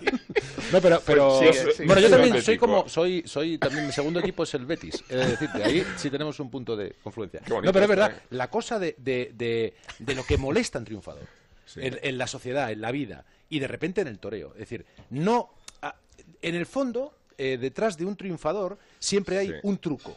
Una sospecha. Que es un, es un término también ¿Qué, dijo, qué dijeron, muy al- del qué- 7. qué dijeron Truco. cu- cuando desnudó el toro? Truco. Y ¿Qué digo- dijeron cuando desnudó el toro a Sí, Roca os vestís, os vestís hasta de mentira, le soltaban Sí. voces. Hasta en el vestido llevas trampa. Exactamente, esa fue la frase exacta que es acojonante. No, es, es... Claro. O sea, porque seguro que este señor... Entonces, ¿qué es, qué es lo que ocurre? Vamos Pero a ¿qué es hablar lo que llevaba? Contarlo del, para que la gente... del 7, no, no geográficamente... ajustado negro... Un pantis negro. Un- Azul llevaba marino. algo, es verdad... Un difícil- tejido ajustado negro eh, Pantis. debajo de la Pero era de Marie Claire. De- debía ser una media de compresión de estas porque está triturado este hombre, está cosido a cornadas y es muy posible que lleve una media de compresión. un- Hoy un- en, en, en. Twitter, eh, porque todo el mundo hablaba, hablaba de esto, había como un debate sobre qué llevaba, si era Kevlar Sí, o sí. era material de la NASA o algo así parecido, Sí. si el Mossad tenía que ver algo con las mallas de, de Roca Rey, había una conspiración La teoría de la terrible. conspiración, sí. ¿En ¿Cómo, serio? cómo se arrimará Roca Rey? Que ya hay que sacar explicaciones ya paranormales ¿En serio? para explicarlo. Eh, y el propio mozo de espada eh, contestó uno de los tweets mandando una foto del envoltorio roto de unos panties y los panties después de haberse los quitado el matador en el hotel con el agujero de la cornada en, en el Son glúteo. generalmente unas medias que te manda el cirujano vascular, que es precisamente para facilitar el retorno, El- retorno de la sangre, Pues no porque sé. lo Pues a esto Igual es simplemente cuando se es- habla, es- se la habla de trampa, de trampa hablando- desconocimiento. eh, claro, es desconocimiento. Entonces, si, si- claro, si hablamos de, de el 7, no digo geográficamente la plaza, sino un poco como concepto, que era un poco lo que decía eh, Rubén, es ese ese aficionado que dice, tú eres figura, pero a mí no me la das. Esto, esto es otra de las cosas que me parece más fascinante. Es decir, no, yo, como yo sí sé de esto, y no como todos estos que han venido hoy a ver a Roca Rey, como despreciando eso. Que si no fuera por eso el toreo, eh, si, Sin tú dices, duda, los sin que duda. vienen siempre son los del 7. Bueno, si fuera solamente por los que van siempre, el toreo estaba muerto hace ya Absolutamente siete sí. décadas. No, no, no. si yo soy el primero que digo que lo de Roca Claro. Rey es, es, es, es lo más grandioso que hay, precisamente para la fiesta brava. ¿no? Ah, claro, a lo que yo quiero decir es cuando llega este señor a descubrir la trampa, a descubrir el truco de ese tipo de, de 22 años, que, como dice el maestro, está reventado de las piernas con 22 años, y yo, desde mi eh, tendido, voy a descubrir lo que ese tío está engañando al resto de tontos, a mí me parece que esto es, eh, no, es inadmisible. Y eso no define la sensibilidad, ni muchísimo menos el conocimiento. Eres muy mal aficionado. Es ignorancia esa- absoluta. eh, es lo que Y sobre todo muy mala persona. no mala, a lo mejor. Más mala y aterciopelada. perdón Eh, mala- Es una, una ignorancia mala y aterciopelada, porque la, la ignorancia tiene dos versiones. Una es la, la- la oriental, que dice vale más creer que ir a averiguar, con lo cual demuestras buena fe, y luego está la otra, donde haya la trampa en, en- en todos los eh, triunfos de alguien que supera eh, socialmente al resto de, de- de la humanidad, ¿no? De- sí. Una actividad. Hab- Hablábamos antes, precisamente Juan y, y yo en la comida, sobre cómo se refleja en la sociedad el- tanto en la Plaza de Toros de las Ventas como en el Bernabéu, por poner dos ejemplos de espectáculos de masa. Justicieros. Y que, sí, y que en el Bernabéu, como en, la- como en las ventas, eh, hay una tendencia por admirar al, al, al jugador o al torero laborioso, ¿no? El que corre el balón a- hasta la banda, Sí, el que sí, saluda a Toñín con el capote sobre, Ah, la, qué sobre, la, grande sobre la Toñín. publicidad, el que hace gestos en determinado El momento concreto un poco populista o demagogo. Y hundir al, al, al- de clase, al artista y, Esto es y- muy- y con el que yo me esto hago es. polvo. Esto yo, a ver, vamos. va- vamos a dejarla. Evidentemente a mí la gente no me conoce. Y las pero yo- reacciones que hay en la venta en el Bernabéu son muy parecidas en ese Claro, sentido. Si te conocen porque eres un autor bien reconocido, Sí, vamos, consagrado. va- vamos a hacer una cuña te tenemos en honor de. Juan, que está candela en, en las librerías, que estamos de promoción, que hemos ganado un premio ¿Cuántas ediciones ya? pensionado de ganado. Y Y que se la van a comprar todos los del 7, claro, el libro, para leerlo. Algunos será el Mira, primero que leen sí, en su sí he de decir- he de eso lo has dicho tú, ¿eh? Una cosa No, respecto a eso. Yo en todo lo que escribo, en todo lo que escribo siempre aparecen los toros, siempre. Hay un personaje taurino, hay algo que tiene que ver con los toros, Exacto. porque son, yo lo considero que es mi vida, es mi ¿Cuántas esencia. ediciones van ya? Cuatro. Cuando estamos en la cuarta, sí. no está la cosa mal y bueno, va la cosa bien.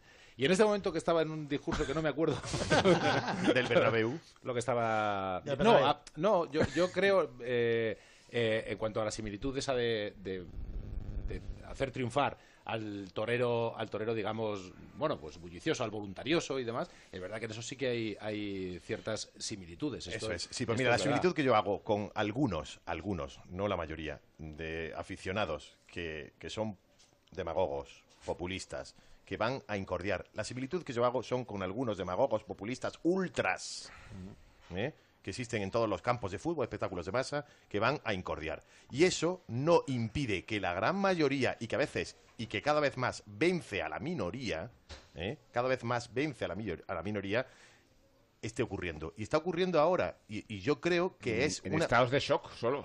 No, O sea, para no, que no tú tienes que someter al, espect- al espectador a un estado de shock. Hombre, en estado de shock solo faltaba que encima pensa- pe- pensaras No, expresar no. cualquier concepto. En Digo, estado de shock y en, y- y en- pero y en shock- echar a- en echa- en- en- No. en salir el toro sin haberlo visto siquiera porque está oscura la puerta de chiqueros, Sí. empezar a pitar al toro. Y eso ya no ocurre.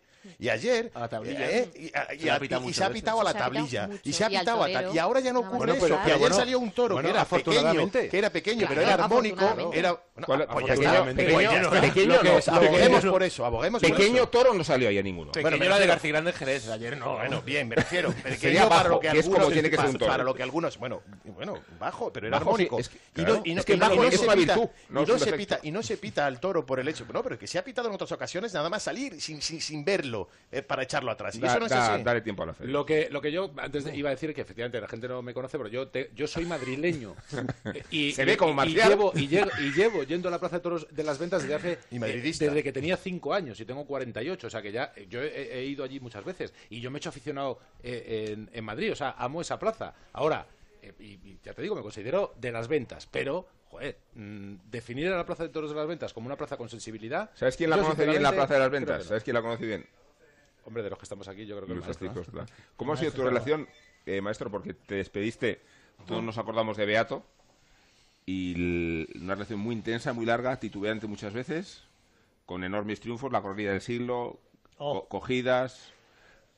¿Echas así la memoria con Madrid? como Vamos a ver, eh, eh, hay una cuestión en Madrid que es definitiva, es eh, entender las pretensiones. Madrid tiene unas pretensiones escénicas totalmente distintas al resto de las plazas de toros. Eh, el toro es sobre lo que gira absolutamente el espectáculo en Madrid.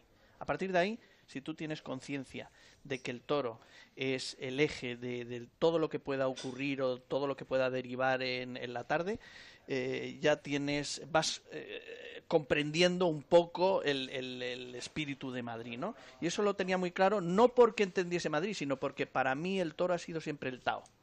O sea, yo cuando quiero ser torero no es por eh, que me guste eh, eh, tener un coche ni aspirar a una finca, sino porque me apetece crear con un animal y es una cuestión puramente etológica. Eso y los toreros de los años 50 son lo que consuman mi aspiración a, a ser, a ser torero, ¿no? Entonces, era algo que, que- que yo ya tenía en- implícito en mi presupuesto, el, el toro. Y cuando llego a Madrid, pues evidentemente nos entendemos, fenomenal.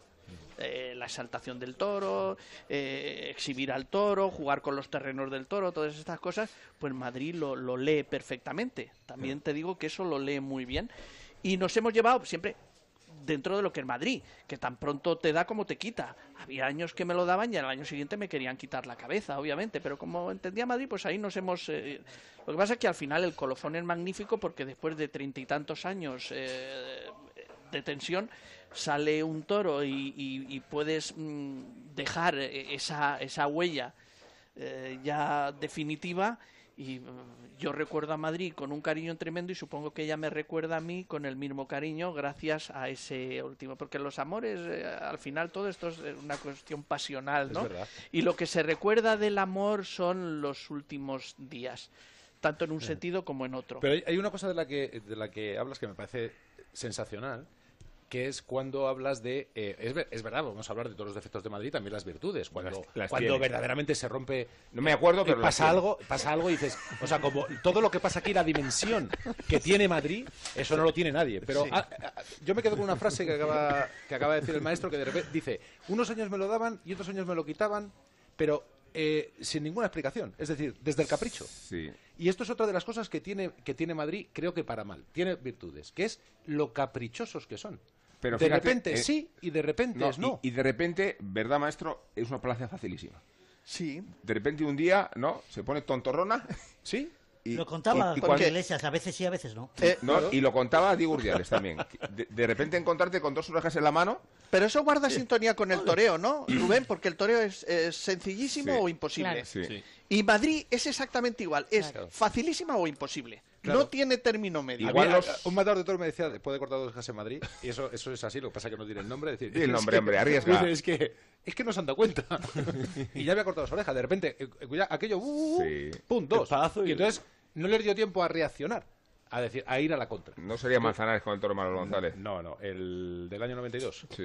No, no, no fue Manzanares. 93, ¿no? Yo creo. 90, puede ser. Y el, último, el último ejemplo de, de esa. De, de, de ir en, contra de un torero que desaparezca unos años y volver y esté en la plaza deseando verlo y acogerlo como si fuera su el, hijo pródigo es Enrique Ponce, que abrió la puerta bueno, y Damaso, de, de Madrid. voy, a, la familia del maestro Damaso, de, mucho, de mucho tiempo. Damaso ha lo, sido lo, que fue cuestionado Damaso... denostado, no, no cuestionado, no cuestionado exactamente. En, en Madrid, claro. durante muchos años, cuando es el padre del toreo de Ojeda mm. y, de, y de muchos que han seguido esa línea, ¿no? Y viene en sus últimos años a cortar una además historiaba yo esa corrida con un toro de Samuel, un, mastodonte o un dragón de, de, las series ¿eh? de Samuel. Le, faltaban le faltaban las alas al toro y se pone Damaso ahí y nos enseña eh, bueno nos enseña no la conocíamos todos los toreros. Es que Damaso ha sido torero de toreros. Todos admirábamos a Damaso. Damaso era la perfección eh, tú a Damaso lo veías de cintura para arriba. Lo que pasa es que luego Damaso tenía esa historia de hmm. cintura para, para arriba que, que, se quitaba la corbata, el corbatín, ese, esa de, dejadez de, moviéndose en la plaza, le importaba un pepino. Él, para él, la esencia del toreo estaba en, en, llevar largos y templados a los toros. Pero tú a Damaso lo ves de cintura para abajo y era la perfección en el toreo. Y eso lo sabemos todos los toreros. Claro, todos los toreros que están hablando de ese... De ¿Y cuándo hace clic la plaza? Porque no, tiene sentido que... En, en, ese toro, ¿por qué? Porque hay un toro allí que no esto, que parece que el toro no se mueve, nadie da un duro por él y se pone allí Damaso y dice, ahora te va a enterar, Samuelito. ¿Tú sabes, y lo coge y, termina invistiendo como, una oveja.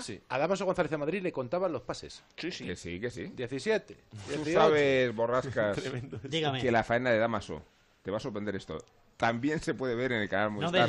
Porque tiene una sección de faenas históricas, de faenas de época, y está entre ellas la, la faena del toro de Samuel Flores. No lo sabía. Pues se puede ver en, el canal Movistar, en el canal Toros de Movistar. 67.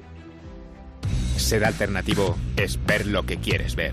Vive tu pasión por los toros con la Feria de San Isidro, en directo y en exclusiva en Movistar Plus con reportajes, análisis de las mejores faenas y programas especializados. Contrata Canal Toros en el 1004 y tiendas Movistar y disfruta del resto de la temporada taurina. La feria taurina más importante del mundo ya ha comenzado en las ventas. Hasta el 16 de junio, vive y siente tu pasión por la tauromaquia con cada tarde de San Isidro. Consulta carteles y compra tus entradas en las-ventas.com.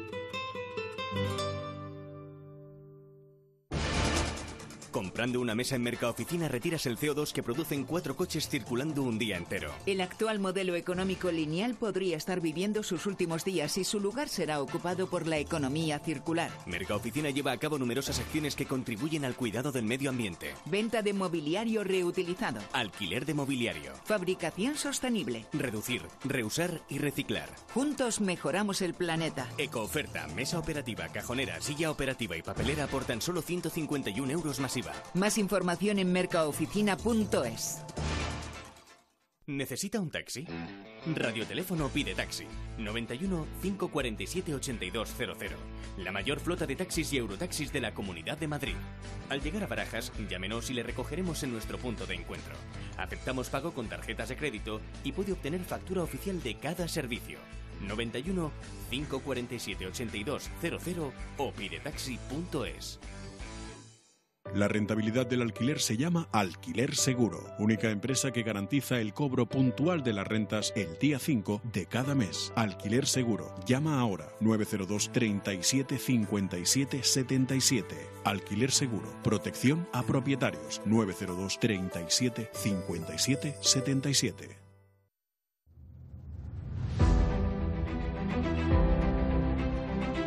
En Onda Cero, tertulias de San Isidro. Rubén Amón, Elena Salamanca, Juan de Dios Colmenero y Javier Hernández.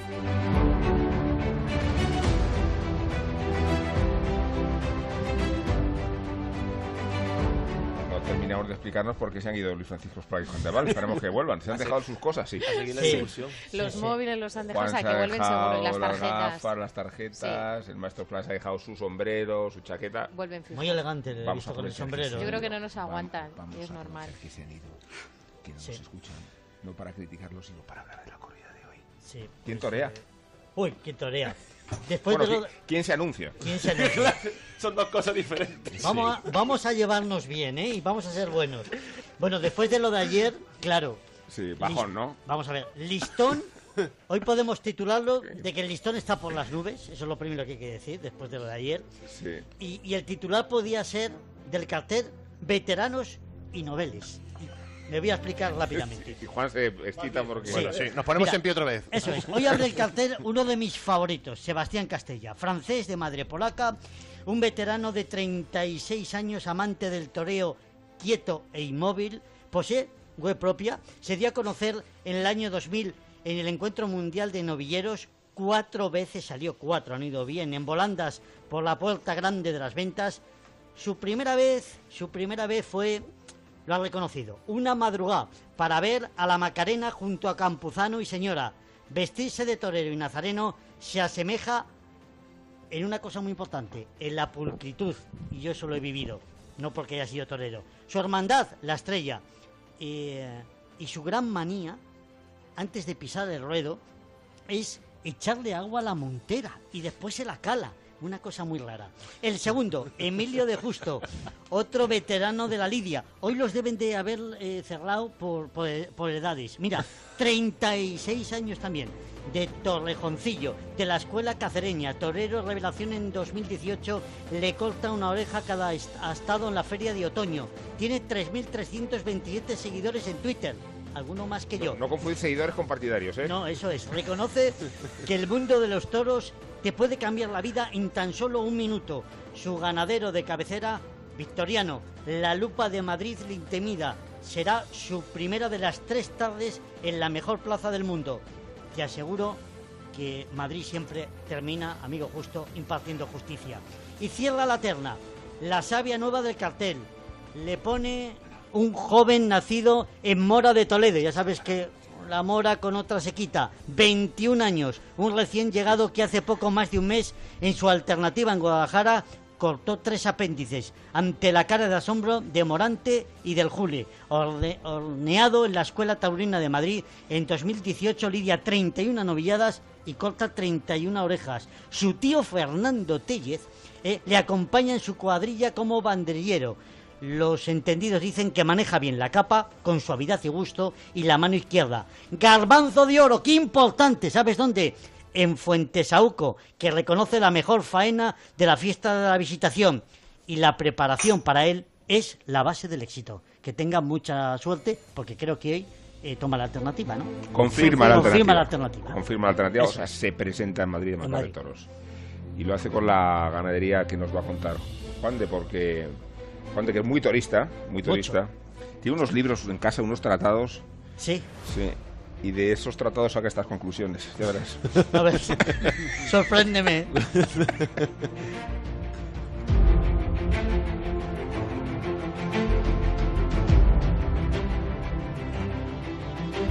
Pues soy Rubén, el encaste Domecq. Encaste que estamos hablando de una de las mejores ganaderías en la actualidad porque vive uno de esos momentos, en realidad desde hace ya algunos años, de gloria y foco de atención de empresarios y de figuras del toreo. Jandilla y Vega Hermosa, que son los que se lidian esta tarde y que en realidad son dos marcas de un mismo producto. Su encaste está en el origen de todo, Rubén. Y en realidad, y estos son palabras mayores, es el modelo de toro sobre el que se desarrolló el toreo contemporáneo. El hierro de la estrella de David, en realidad la estrella de los alféreces, porque fue durante mucho tiempo el segundo hierro de la ganadería de Juan Pedro Domecq Díez, que pasó a ser el primero cuando este cedió a su primogénito la legendaria marca del Duque de Veragua, que había adquirido su padre. Su denominación proviene del nombre de la finca donde se inició esta experiencia ganadera, en Vejer, a la vera de la laguna de la Janda.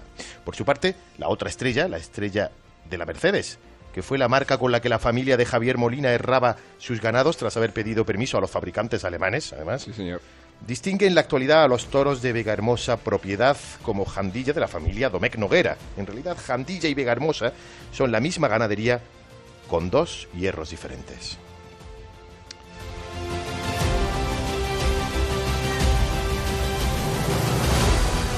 ¿Y qué decir rápidamente de la historia de los Domecq? Que mañana también veremos con la marca de Juan Pedro. Fue Juan Pedro Domecq Núñez, afamado vinatero de Jerez, allá por los años 30, cuando entendió que la comercialización de sus vinos necesitaba de una vía de penetración social. Y qué mejor embajador que los toros.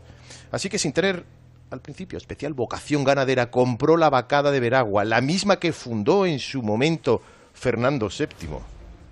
Eliminó los toros que venían con el legendario hierro, los célebres veragüeños, entre los que predominaban los de pelo jabonero, y la formó, por consejo de un amigo, Mora Figueroa, con ganados de Tamarón y del Conde de la Corte. Muchos jandillas, muchos, han triunfado, Rubén, y han sido indultados, pero yo me quiero quedar con uno, por nombre Hebreo, lidiado en Madrid el 26 de mayo de 2017, precisamente Con Sebastián Castella. por Sebastián Castella, al que le cortó una oreja. Hace dos años que vimos a Hebreo, que dio la vuelta al ruedo en la Plaza de las Ventas de Madrid, mientras el diestro francés le besaba y aplaudía al toro en el arrastre, al igual que todas las ventas puesta en pie en una tarde especial para la ganadería de Jandilla. Qué buena ganadería es esta, ¿no, maestro? Jandilla, ¿verdad? De franceses, Jean-Pierre Domecq Sí. y, y Castilla se unen. Eh, yo creo que en estos momentos el 60% de la cabaña de Bravo, no creo, estoy convencido, el 60 o el 65% de la cabaña de Bravo, de Bravo está confeccionada con eh, origen, Juan Pedro el origen, Jean-Pierre eh, Domecq. Y tiene una explicación, es el único animal que ha soportado el trauma de la báscula en estos últimos años, a Mm. partir de los 80, se ha subido, se empieza a subir eh, el tamaño del toro, se empieza a pedir otro trapío.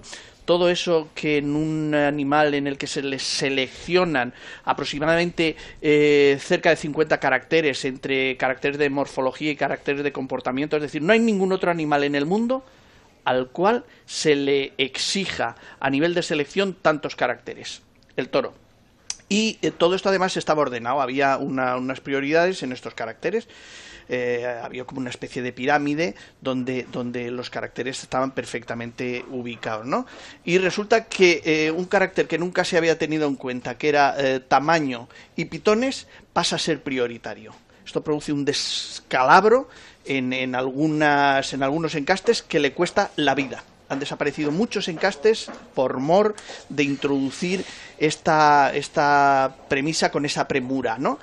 Y este es el único que lo ha soportado. Por eso todos los eh, ganaderos eh, que quieren pisar las ferias tienen al final que claudicar con Juan Pedro Domecq. Es cierto que además es que es la única que ha, ha- ha superado esa- ese tema del tamaño. El umbral ese. El umbral del tamaño, sin ninguna duda. Y luego yo creo que en, en esa familia eh, ha habido extraordinarios ganaderos que han perseguido lo que yo creo que es la, verdaderamente la bravura. Ahora, bueno, sin, esa labor, sin esa labor de selección no existiría. y con un nivel ¿Eh? de exigencia, buscando la bravura y buscando la, la casta y la raza, verdaderamente tremenda y también tratados en general muy injustamente por- eh, por los prejuicios. Por los prejuicios. Sobre todo, efectivamente. muy buenos aficionados. Que, Muy buenos aficionados. Que, que es fundamental para criar el toro que... que Hoy ah, ya lo habéis este comentado que- que- que- en esta tertulia, pero bueno, hace poco pues, eh, ha muerto Fernando. Fernando, y hicimos otro día un, un homenaje aquí. Y me parece que, claro, ese, ese concepto de la bravura que me parece que es absolutamente es la esencia de lo que es el,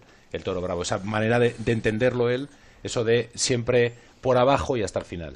Mm. Ese nivel de exigencia con ese tamaño también es algo que es Claro, milagroso. Es que, es que este es, de verdad, es el único que no se ha dejado vencer por el trauma de, de- de la báscula. Sí. Este, este encaste. Los otros han estado tremendamente afectados y el que ha conseguido superar eso ha desvirtuado completamente la morfología del encaste. Claro, pues hablamos de O sea, toros de Santa Coloma no, que, de que no tiene nada que ver con 600 Santa Coloma, kilos, ni claro, Pablo Romero esa- con Pablo Romero, ni incluso el propio Miura es en estos momentos un animal descomunal que no guarda ningún parangón con el Miura que nosotros conocimos, donde salían toros de consagración eh, en el transcurso de las La armonía temporadas. y la armonía. ¿no? Sí, sí. Eh, Juan Pedro, fíjate, yo he, he hablado con él esta mañana sobre la corrida de ayer y, y él insiste en que su criterio de selección ya no es otro que la morfología.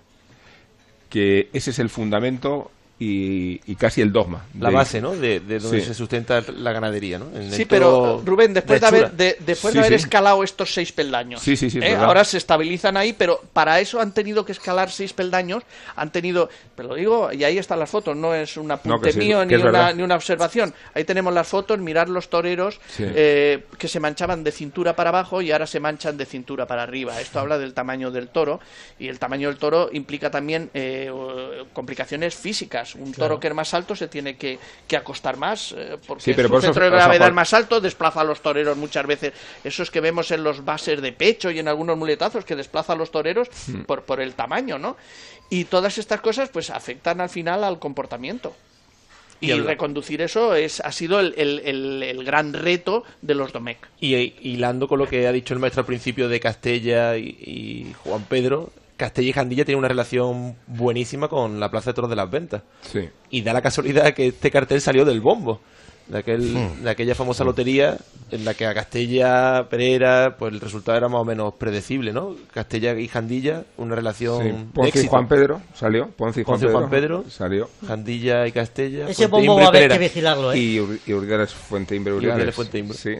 Se llegó a hablar que había bolas calientes, que era un poco Claro. sospechoso. Pero yo no creo que tuviera Y mucho Roca ganas Roca Rey con Roque Rey con Adolfo. No y sería luego, infantino el que y luego en este cartel entra Emilio de Justo, que es uno de los toreros con mayor eh, ambiente en Madrid, porque además ha demostrado que es un lidiador extraordinario y, y un corte torero muy bueno, que le puede tanto a los toreros, a los to- eh, está bien con los de Vitorino y está bien con estas ganaderías llamadas comerciales. Y eso descuadra un poco al aficionado que está siempre de- detrás suya, ¿no? Que es el aficionado más, más exigente. Y además, Emilio de Justo entra en este cartel sin haber pasado por el bombo. Eh, Exacto. Que el bombo estaba preparado para toreros de su de, de- de su ambiente o que tenían eh, para este tipo de toreros que no son figuras y que entraban en el bombo y él ha apostado el esfuerzo que ha hecho para llegar hasta aquí a las tres ganaderías duras excepto Jandilla que pero Baltasar Iván y Victorino dos ganaderías que ha elegido él para no tener que pasar por el bombo es. porque apuesta todo a trabajo que ha hecho durante estos años Es que es Totalmente, curioso, es curioso la, la perversión de, de- de ciertos aficionados, ¿no? Que quieren ver a, a las figuras del toreo con eh, corridas que no les incumben, porque el- torero al final lo que tiene que buscar es su material.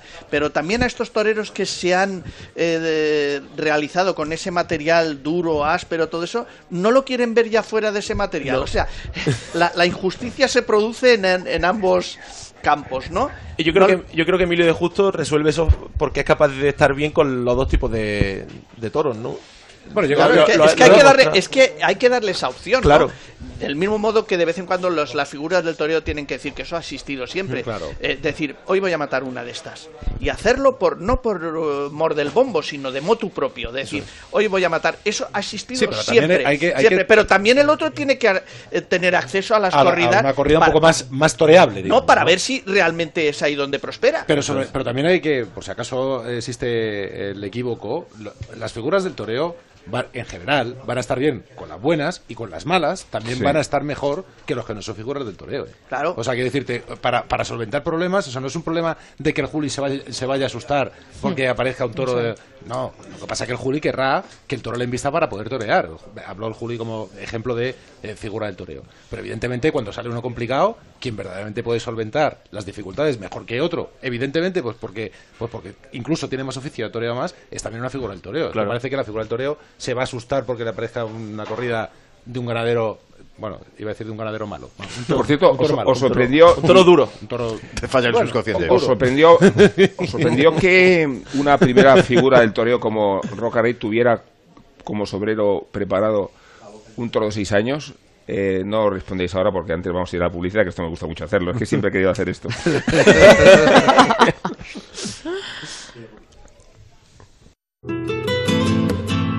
La feria taurina más importante del mundo ya ha comenzado en las ventas. Hasta el 16 de junio, vive y siente tu pasión por la tauromaquia con cada tarde de San Isidro. Consulta carteles y compra tus entradas en las-ventas.com. La rentabilidad del alquiler se llama Alquiler Seguro, única empresa que garantiza el cobro puntual de las rentas el día 5 de cada mes. Alquiler Seguro. Llama ahora 902 37 57 77. Alquiler Seguro. Protección a propietarios 902 37 57 77. Comprando una mesa en Mercaoficina retiras el CO2 que producen cuatro coches circulando un día entero. El actual modelo económico lineal podría estar viviendo sus últimos días y su lugar será ocupado por la economía circular. Mercaoficina lleva a cabo numerosas acciones que contribuyen al cuidado del medio ambiente. Venta de mobiliario reutilizado. Alquiler de mobiliario. Fabricación sostenible. Reducir, reusar y reciclar. Juntos mejoramos el planeta. Ecooferta, mesa operativa, cajonera, silla operativa y papelera por tan solo 151 euros más más información en mercaoficina.es. ¿Necesita un taxi? Radioteléfono pide taxi. 91 547 8200. La mayor flota de taxis y eurotaxis de la Comunidad de Madrid. Al llegar a Barajas, llámenos y le recogeremos en nuestro punto de encuentro. Aceptamos pago con tarjetas de crédito y puede obtener factura oficial de cada servicio. 91 547 8200 o pidetaxi.es. Kia Optima, tu nuevo coche de empresa presenta Maps 2017. Su investigación en el caso Watergate provocó la dimisión de Richard Nixon. 40 años después, Bob Woodward pone voz al convulso clima mediático que vive Estados Unidos tras la victoria de Donald Trump. Ideas sin límites para un futuro sin límites. Inscríbete en tiempo de management.com, Management and Business Summit, una iniciativa de A3 Media. Con el patrocinio de Movistar. Tertulias Taurinas de San Isidro, Onda Cero.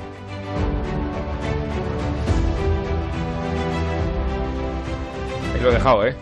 Que. No, preguntaba que, se supone que los sobreros salen en Madrid, que es una plaza donde se echan toros para atrás, y que a mí me sorprendió que Rocarey, siendo la primera figura, viniera a Madrid con un sobrero de seis años. Ya no sabes, eh, el tema de la edad yo creo que es lo que menos preocupa en estos momentos a los toreros, ¿no? Eh, hemos visto de, de Ricardo investir eh, corridas de Fuente Imbro, han investido los toros con 5 para 6 años, han sido los toros buenos. Y como tiene además el precedente de que Mayalde ha sido un toro que de sobrero ha funcionado aquí en Madrid, yo creo que no. Y era un toro bien hecho. La verdad es que era un toro que estaba bien, bien hecho y con eh, proporciones para investigar. Distinta de hechura la corrida porque Juan Pedro no tiene. O sea, son diferentes, pero dentro de la armonía de una corrida bien hecha. Sí. A mí también me sorprendió, por ejemplo, el, sobrero de Luis Algarra, que es, que es. Perdón. Que se caen las bolas del bombo. Las bolas calientes de, Bolas de calientes. Maduendo. Marduendo, Marduendo histórico. Marduendo. La, la unión entre Marguenda y Madueño. Marduenda, es de puede, ser, puede ser mi pelotazo definitivo. madre. Madueño. La bola de Madueño. Si fuera así dirías, decís, vosotros decís, ya Vosotros- contáis, no, que... Ya no me acordaba qué iba a decir. El, el sobrero de Luis Sí, el sobrero de Luis Algarra también fue a la Pero me Aguado, viene muy bien porque quería preguntarle yo al maestro Esplá de Aguado y de evocar su experiencia. Es que yo estaba al lado de la catarsis, porque co- compartía localidad con, con el maestro Esplá en la plaza de Sevilla y, y fue ese instante en el que yo vi que estaba llorando Esplá. Y, y lo va a contar él, ¿eh?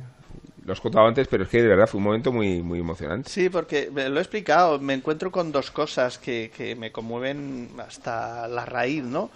Por un lado, ese torero, ese tipo de toreo, ese concepto que a mí me hace ser torero, junto con la, mi experiencia Has hecho un momento una referencia a torero- torero- toreros de los años 50. Sí, exacto. Estos toreros, ¿no? Son el, el cliché que, que me anima a ser torero.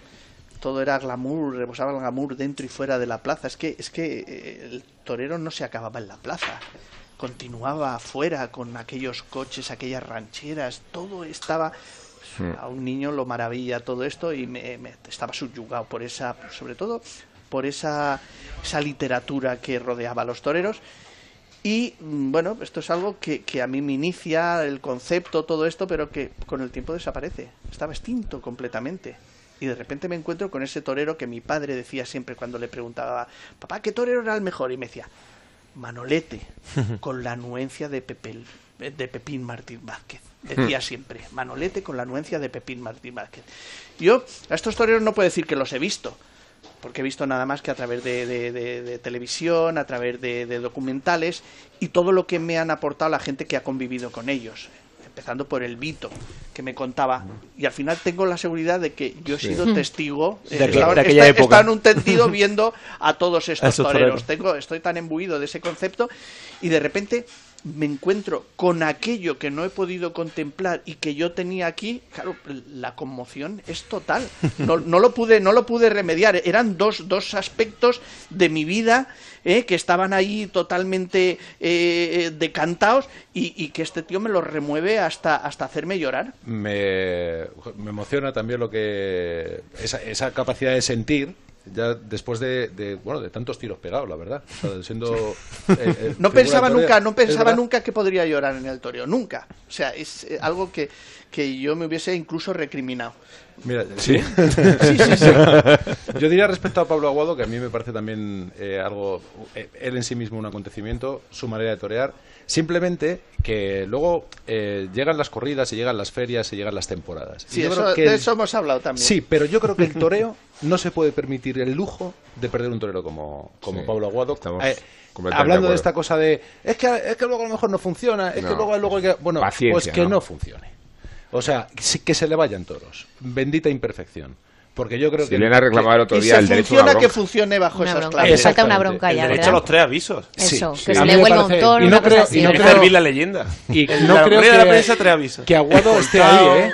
Escoltado. Sería histórico. Magoño es peor que yo todavía, pero somos de la la- Sí, pero es verdad que interesante. Es respecto verdad a, es verdad que Madrid ha, ha cambiado una cosa que ya no se lanzan almohadillas a los toreros, Bueno. pero porque no hay broncas tampoco. imagen más ¿no? poderosa la de Curro Romero saliendo eh, eh, eh, protegido por los antidisturbios. sí, sí, una sí, lluvia de, de almohadillas. No estoy comparando ni mucho menos a Pablo Aguado con Curro Romero, pero que cuando empieza sí un de torero- menos tú, un ¿no? torero de estos a coger este ambiente de expectación de la gente que quiere ir a verlo, el run run, el boca a boca, ese es el día para dejarse un toro vivo. Bueno, por eso también Es que se, oye, se pueden muy- comparar, ¿eh? oye, es muy difícil que, que se dé ese petardo rotundo que Hmm. se daba cuando yo empiezo en el toreo. Eso ahora no existe. ¿Por qué? Porque el toro es mucho es mucho más razonable, es previsible, no sale ese toro que, que, que rompe la baraja. Y eso salían, a todos los toreros nos salían cinco o seis toros de esos en la temporada. Ya. Sí. Y entonces, oye, eh, ¿eran toros al corral? Lo estáis toros al escuchando, corral. ¿no? Yo he tenido la suerte de que no me los hayan tirado, pero eran toros al corral. Y se lo he visto tirar al Vitia, Camino, a toda una serie de, de- de toreros. Y alternativas en las que le tiraban no uno, los dos toros al Sí, corral. Entre- Eh, no sé qué eh, me eso- emociona más, maestro, tus palabras o el himno del Perú que tengo debajo. Está Juan de des- disolviéndose, entregando las armas. No, es que de verdad, ¿eh? Viva, el Perú, viva. Roca Rey, viva el maestro Pla. Y vivamos nosotros también muchos años. ¿eh? Señores, son las 16 y 28 y, vamos a despedirnos porque no se me ocurre mejor despedida. Podría verlas, ¿eh?